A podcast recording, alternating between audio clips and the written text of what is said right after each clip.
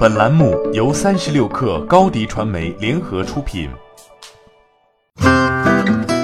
本文来自三十六氪作者吴梦起。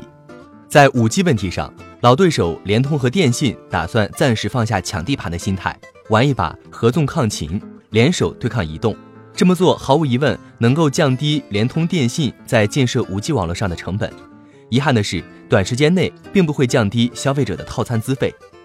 当然，变化并不是没有。未来，联通的 5G 手机用户在某些城市或者特定区域中将使用中国电信的网络。反过来，电信的 5G 用户手机上也可能会显示联通的 5G 信号。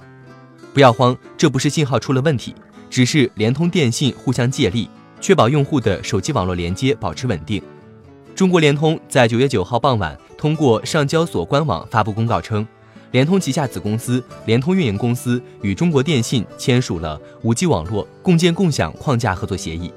公告中称，联通运营公司将与中国电信在全国范围内合作共建一张 5G 接入网络，双方划定区域分区建设，各自负责在划定区域内的 5G 网络建设相关工作，谁建设谁投资，谁维护谁承担网络运营成本。这意味着双方已经在合作框架上达成了共识。按照联通的公告，联通和电信将在全国各地区按照一定比例分别建设各自网络或共享网络。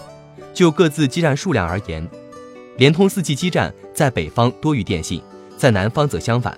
双方在 5G 基站建设上的区域划定也基本遵循这一规律。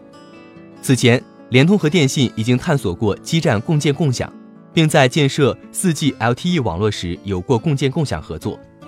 国外不同运营商合建 5G 网络的案例已经出现，英国和西班牙运营商合建 5G 网络，美国的主要运营商 T-Mobile 和 Sprint 寻求合并，主要是为了能够降低 5G 网络建设投入。联通和电信的 5G 网络互相兼容，既然降低了建设成本，是否在收费问题上对用户更加友好一些？这是个值得关注的问题。此前，联通和电信全都透露。五 G 套餐资费最低分别为一百九十元到一百九十九元，相对四 G 的费用较高。即使双方合作降低了成本，短期内需要加大五 G 基站投资，五 G 套餐资费降低的空间不大。据中信建设等券商分析，联通、电信合建共享五 G 网络，将会使五 G 网络建设时间从四到五年缩短至三到四年，投资减少百分之五到百分之八左右。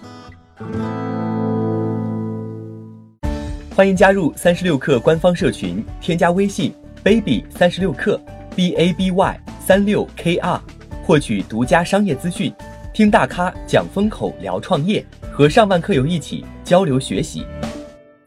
高迪传媒，我们制造影响力。商务合作，请关注新浪微博高迪传媒。